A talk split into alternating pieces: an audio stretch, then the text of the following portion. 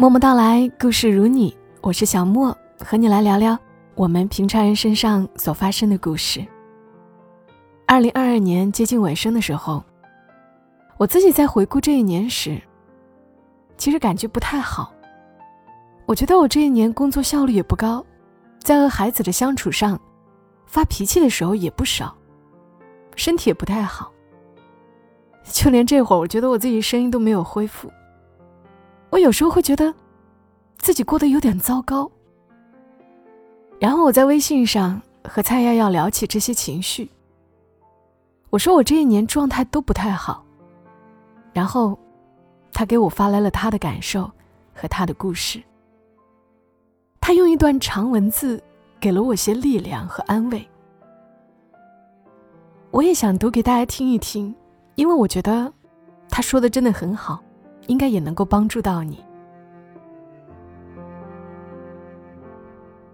今年的冬天格外冷，每天早上我总懒洋洋躲在被子里不想起来。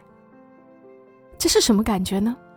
就好像只要爬出被子，就不得不开始应付生活的一切琐碎。今年真的不好过，事业低谷，母亲生病，疫情居家。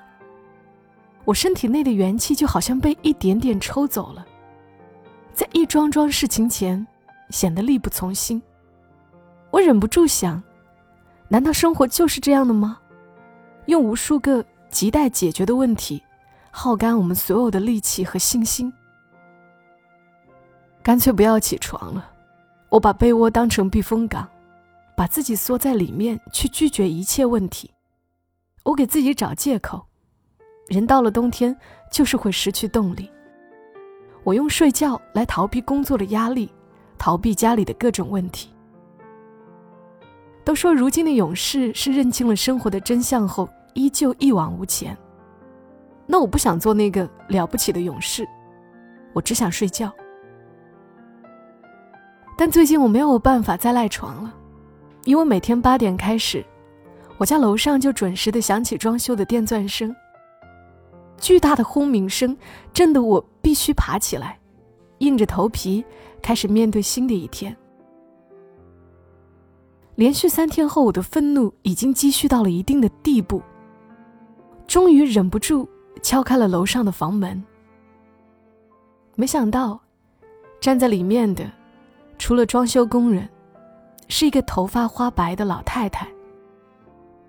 她看见我敲门，忙解释道。装修吵到你了吧，姑娘？真不好意思，还有个两三天就能好了。我皱着眉头，忍不住抱怨：“能不能晚点开始钻？”老太太犹豫了一下，和我解释：“我老伴今年刚过世了，我一个人在家憋得慌。”就想把家里重新收拾收拾。你看，这边我想做个大书架，把他那些留下的书都摆出来。我顿时愣住了。老太太的房子里的确竖起了一面刚做好的新书架，还没来得及涂油漆，但清晨的阳光洒进来，照在那面书桌上，显得格外好看。我不再说什么，却在回家后听见又陆续响起的电钻声，莫名感到一阵勇气。那个老太太，悲伤吗？应该是的。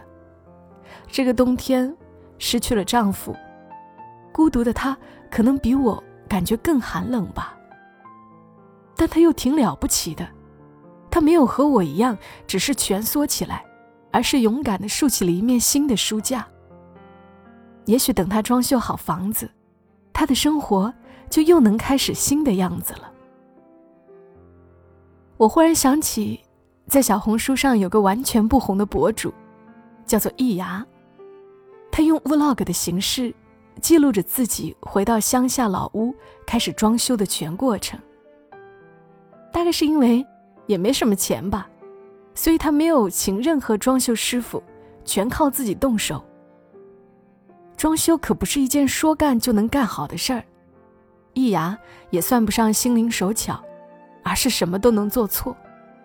买砖头买错型号，地板买错尺寸，装门装反，砌砖砌反，接水管买错尺寸，搭电线不够长度，给屋子刷漆刷到一半，漆没了，只能另一半刷别的颜色。就连想在院子里种花，半年后都能发现买错了品种。我印象里，他真的没有做对过任何事，做啥错啥。不多的粉丝总在评论里哈哈大笑，笑话他装修屋子简直是一场灾难。但易牙从来没有过抱怨和丧气，无所谓呀，做错了就重新弄嘛，时间很多，日子很长。他默默地拆掉那些做错的门窗。再想办法给装回去，把一幢家徒四壁的老屋也逐渐整到了有模有样。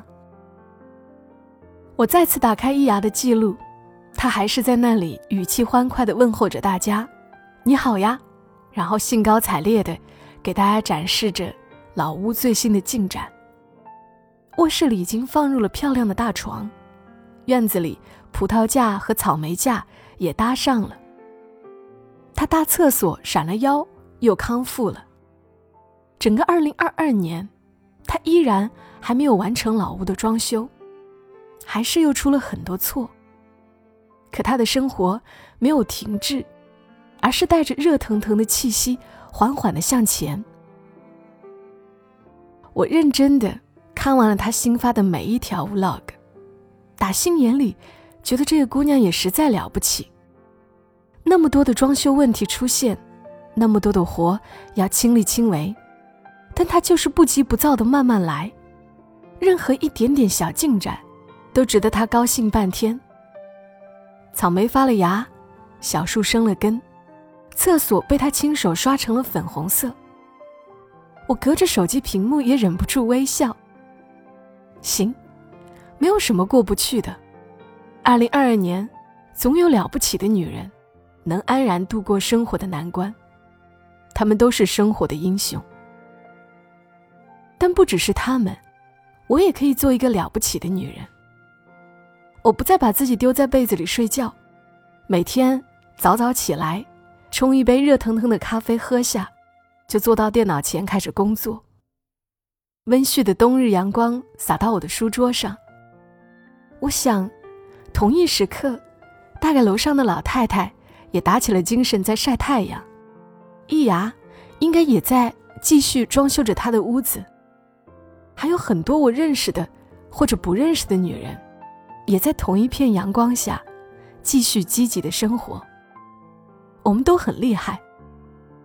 生活的模样完全取决于自己，热爱生活的人，一定会被生活所热爱。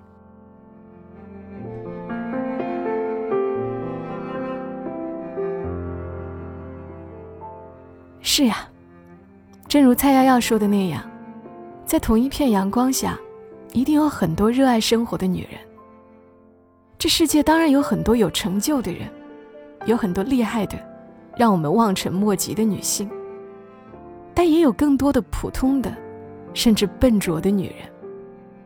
生活不总是如意的，但只要挺住，勇敢的迈过生活中那些艰难的坎，都是了不起的。